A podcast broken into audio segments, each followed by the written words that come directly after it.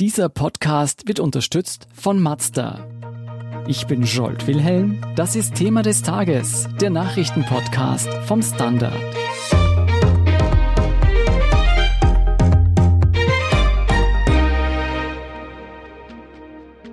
Die Corona-Pandemie fordert in Österreich mehr Opfer denn je. Besonders betroffen sind alte Menschen, die in Heimen untergebracht sind. Wie ernst die Lage tatsächlich ist, wieso Bewohner von Alten- und Pflegeheimen nicht besser geschützt werden und wer schuld an dieser Situation ist, erklären Gabriele Scherndl und Michael Matzenberger vom Standard. Ela, wir wissen ja, alte Menschen sind von der Corona-Pandemie besonders betroffen. Wie ernst ist denn die aktuelle Lage in Pflege- und Altenheimen? Ja, die ist schon eher ernst. In den Daten, die uns vorliegen, da sehen wir, dass die Infektionen dort massiv zunehmen. Also die aktuellsten Zahlen, die ich habe, die sind von gestern früh. Da sieht man, dass die bestätigten aktuellen Fälle mittlerweile bei über 2200 liegen. Am meisten von diesen Fällen sind übrigens in der Steiermark, da sind es über 600 und in Oberösterreich, da sind es über 500. Zum Vergleich, noch Ende Oktober waren es insgesamt nur knapp über 800 Fälle. Also das hat sich einfach verdreifacht in nicht einmal einem Monat. Auffallend an diesen Zahlen ist, dass da jetzt zum Beispiel die Zahl der Altersheimbewohner und Bewohnerinnen, die im Krankenhaus sind, ein bisschen sinkt. Das waren im Oktober noch 230 und sind jetzt 216. Allerdings muss man da dazu sagen, dass da laufend starke Schwankungen gibt. Jedenfalls, und das wurde heute auch bekannt, ist mehr als die Hälfte aller Corona-Todesfälle in Heimen in den letzten 40 Tagen passiert. Also insgesamt sind in Heimen seit Beginn der Pandemie gut 600 Personen gestorben. Und allein in den letzten 40 Tagen waren das 323. Also das ist schon eine, eine schwierige Entwicklung. Auch das schwankt stark je nach Bundesland. Verglichen zur Gesamtzahl der Corona-Todesfälle haben wir da die meisten Todesfälle in Heimen, ebenfalls in der Steiermark und aber auch in Wien. Man muss sich natürlich, was alles angeht, auch irgendwie Vergleichszahlen anschauen, zum Beispiel die Sterblichkeitsrate. Da haben wir jetzt zum Beispiel gerade mit dem Direktor der Senecura-Gruppe telefoniert, das ist ein privater Heimbetreiber.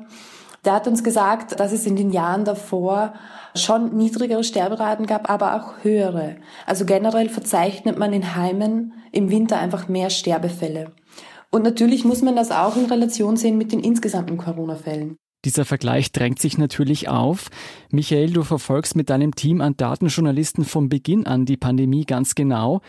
Wie ist diese hohe Todesrate in den Heimen zu erklären, also vor allem in Relation zu der allgemeinen Entwicklung der Pandemie in Österreich? Wenn wir uns die Zahl der Verstorbenen für ganz Österreich anschauen und das in ein Verhältnis setzen, dann haben wir es eigentlich gar nicht mit so einer neuen Entwicklung zu tun. Nachdem heute bekannt wurde, dass mehr als die Hälfte der Todesfälle in den Alten- und Krankenheimen allein in den letzten 40 Tagen verzeichnet wurden, haben einige Medien berichtet, dass die zweite Welle dort mit einer viel größeren Wucht zugeschlagen hat.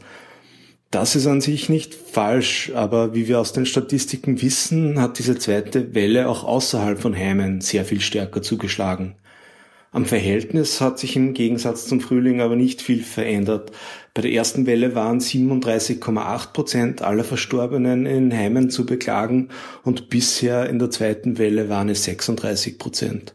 Also die dramatische Entwicklung in den Heimen ist auf die verschärfte Gesamtsituation der Corona-Pandemie zurückzuführen? Kommen wir zurück zur Situation in den Altenheimen. Dass die Krankheit Covid-19 besonders für alte Menschen fatal ist, war ja schon früh bekannt. Ela, wieso wurde hier nicht noch besser aufgepasst? Wie konnte sich das Coronavirus in den Heimen so stark ausbreiten? Also diese ganze Thematik, die ist natürlich immer eine Abwägungssache zwischen Freiheit und Sicherheit. Also das ist in Wirklichkeit eine alte Diskussion. Wie weit kann man eine Person quasi einsperren, um sie zu schützen? Und da muss man schon ganz klar sagen, und das wird in der aktuellen Debatte auch manchmal vergessen, finde ich, dass man alte Personen oder ältere Personen die in Pflegeheimen wohnen, dass man die nicht anders behandeln kann als den Rest der Bevölkerung. Also wir dürfen ja jetzt auch unter bestimmten Umständen noch rausgehen und natürlich müssen das auch die dürfen. Klar erhöht sich damit das Risiko, aber das ist eine Abwägungssache. Man kann die Leute nicht einsperren und das ist auch gut so. Ich denke, das ist durchaus nachvollziehbar. Lass uns gleich nochmal drüber reden. Jetzt schlagen die Heime allerdings auch Alarm, weil viele Pflegekräfte ausfallen, die selbst an Covid-19 erkrankt sind. Schon vor der Pandemie gab es oft zu wenige Pflegekräfte in Altenheimen. Drohen jetzt Engpässe? Ja, das sind tatsächlich Engpässe zu befürchten.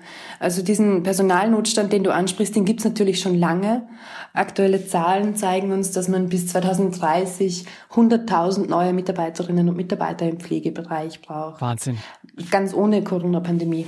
Und das verschärft sich jetzt zusätzlich. Einerseits natürlich, weil, wie du sagst, Personal wegfällt, wenn es selbst erkrankt ist aber auch, weil das Personal zum Teil neue Aufgaben übernehmen muss. Also da gibt's ja jetzt Besuchermanagement in den Heimen, bei den Eingängen oder auch Corona-Tests, die teilweise durchgeführt werden bei Besuchern und Besucherinnen.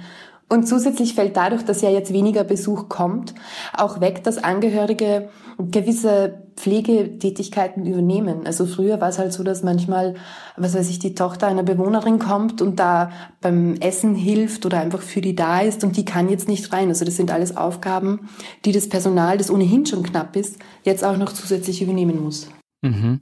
Welche Maßnahmen werden denn nun gesetzt, um die Situation in den Pflegeheimen und Altenheimen zu verbessern?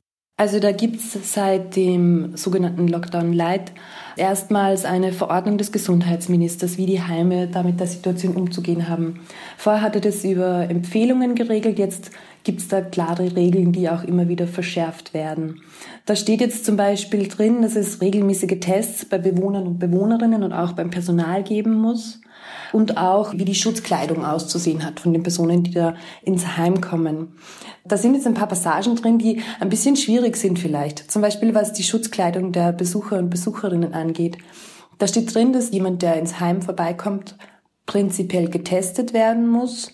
Wenn er keinen Test hat oder sie, dann muss er eine FFP2-Maske tragen.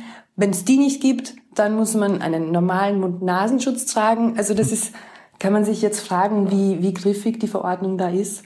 Wobei uns Heimbetreiber da sagen, dass sie froh sind, dass sie jetzt überhaupt einmal Regeln haben. Aber so ein generelles Besuchsverbot gibt es aktuell nicht. Nein, es gibt kein generelles Besuchsverbot. Es gibt nur seit dem zweiten Lockdown die Regel, dass es nur einen Besucher oder Besucherin pro Bewohner oder Bewohnerin in der Woche geben darf. Einzelne Bundesländer, zum Beispiel Oberösterreich und Kärnten, handhaben das aber strenger als der Bund. Die haben ein komplettes Besuchsverbot. Ausnahmen gibt's jedoch zum Beispiel bei Menschen, die im Sterben liegen und generell in der Palliativbetreuung. Das bedeutet jedenfalls, dass wieder viele Menschen in diesen Wochen sehr abgeschottet von ihren Familien und Freunden leben müssen. Wie groß ist die Gefahr der Vereinsamung, gefolgt von den psychischen Belastungen? Ja, absolut. Das ist ein großes Problem. Viele Heime haben da zwar Lösungen gefunden, wurden da jetzt irgendwie kreativ, haben Videotelefonie etabliert und so weiter und so fort. Aber es ist klar, dass sowas nicht für alle Bewohner und Bewohnerinnen geht. Also gerade bei Personen, die psychische Belastungen haben oder die schon sehr dement sind, da greifen solche Lösungen oft nicht. Was es aber schon gibt mittlerweile, sind gewisse Sicherheitsmechanismen. Also es war zum Beispiel im ersten Lockdown so, dass Kontrollorgane, zum Beispiel von der Volksanwaltschaft oder von der Bewohnervertretung, auch gar nicht in die Heime rein konnten. Und das machen die jetzt mittlerweile aber schon wieder und auch während des zweiten Lockdowns. Das heißt, die können da auch ein bisschen schauen, wenn es zu Härtefällen kommt. Wie kann denn jetzt hier dieser Brückenschlag zwischen den sozialen Bedürfnissen der Heimbewohner und dem gesundheitlichen Schutz der Bewohner gelingen? Also auch da muss ich sagen, ich glaube, da braucht es dringend Personal. Die Leute, die in Heimen arbeiten, die sind mit der Versorgung beschäftigt. Also da geht es um Warmsatz, sauber und jetzt irgendwie Empathie und dass man sich da wirklich Zeit nimmt, ist bestimmt sehr schwierig in Zeiten wie diesen. Und natürlich braucht es auch Tests. Also man muss da ausreichend Tests zur Verfügung stellen für Mitarbeiter und Mitarbeiterinnen, wie auch für Bewohner und Bewohnerinnen und auch für die Besucher. Das passiert auch gerade. Also das Gesundheitsministerium hat da drei Millionen Antigen-Tests bestellt. Die sind gerade in Auslieferung. Da ist zumindest was unterwegs. Und auch Verbesserungen gab es auch, was zum Beispiel die Schutzkleidung angeht. Die war ja im Frühling auch total knapp in den Heimen. Und da sagen jetzt durch die Bank alle, die man fragt, so, na, das ist jetzt zumindest gelöst. Da sind sie gut versorgt. Ela, abschließend noch eine unbequeme Frage. Wenn wir uns jetzt all diese Probleme in den Heimen vor Augen halten, welche Schuld trifft die einzelnen Betreiber der Einrichtungen und welche Probleme sind möglicherweise auf politisches Versagen zurückzuführen? Also den Betreibern würde ich da jetzt nicht unbedingt die große Schuld zuschieben. Ich meine, da sind grobe Fehler passiert, das, das stimmt im, im Frühling, also dass da Leute eingesperrt wurden, das kann und darf einfach nicht sein und das wird jetzt in vielen Fällen auch gerichtlich geklärt. Aber klar, die Todeszahlen zeigen ja, es braucht Schutz und zwar starken Schutz. Aber dass da die Betreiber in ihrer Abwägung lange allein gelassen wurden, das kann man ihnen nicht vorhalten. Also da sehe ich schon die Politik gefordert. Und wie gesagt, dieser Personalmangel, der ist ja kein neues Phänomen. Also, dass Mitarbeiter und Mitarbeiterinnen in Heimen keine Zeit haben, sich adäquat zu kümmern, das wissen wir seit Jahren. Und dass sie deswegen in manchen Fällen die Bewohner auch einsperren, weil sie sonst einfach nicht zusammenkommen, das wissen wir auch. Und das sind klare Versäumnisse der Politik und die gehen auch schon über Jahrzehnte. Hm. Denkst du denn, aufgrund der aktuellen Entwicklung ist nun davon auszugehen, dass hier die verantwortlichen Stellen künftig stärker an einem Strang ziehen werden, um das Leben der Heimbewohner nicht nur zu schützen, sondern auch zu verbessern? Ja, das hoffe ich zumindest. Also momentan ist ja die Pflegereform im Laufen. Da soll es 2021 zu ersten Umsetzungen kommen. Und ich hoffe schon sehr, dass spätestens jetzt allen klar geworden ist, erstens die Situation ernst ist in den Heimen und zweitens es da dringend Veränderungen braucht. Ja, dann hoffen wir mal, dass die Appelle und die Warnungen erhört werden. Vielen Dank, Gabriele Scherndl und Michael Matzenberger, für diesen Einblick. Danke dir. Wir sind gleich zurück.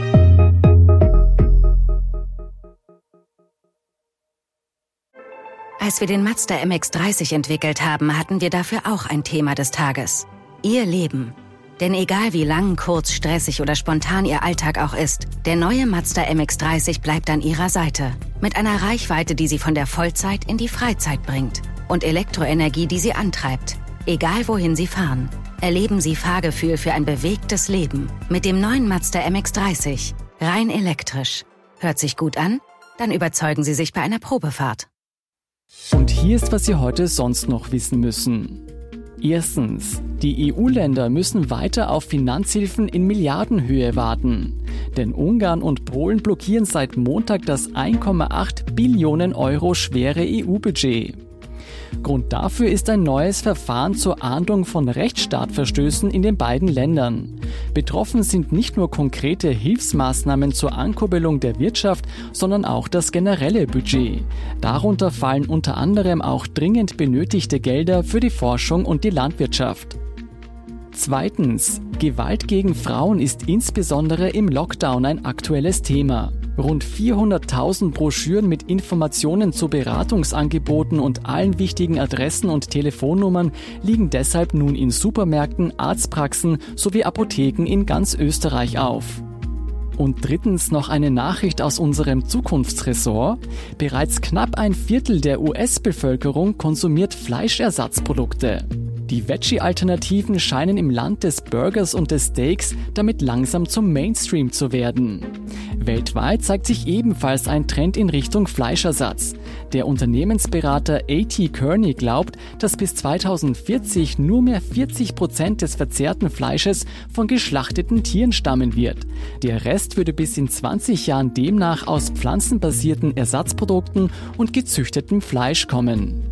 Mehr dazu und die aktuellsten Informationen zum weiteren Weltgeschehen finden Sie wie immer auf der Standard.at.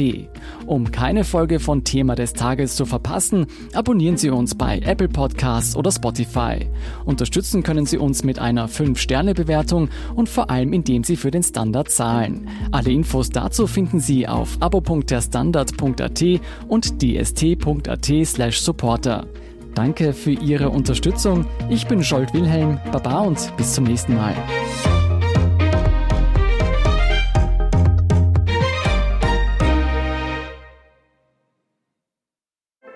Als wir den Mazda MX30 entwickelt haben, hatten wir dafür auch ein Thema des Tages. Ihr Leben. Denn egal wie lang, kurz, stressig oder spontan Ihr Alltag auch ist, der neue Mazda MX30 bleibt an Ihrer Seite. Mit einer Reichweite, die Sie von der Vollzeit in die Freizeit bringt und Elektroenergie, die sie antreibt. Egal wohin sie fahren, erleben sie Fahrgefühl für ein bewegtes Leben mit dem neuen Mazda MX30. Rein elektrisch. Hört sich gut an? Dann überzeugen Sie sich bei einer Probefahrt.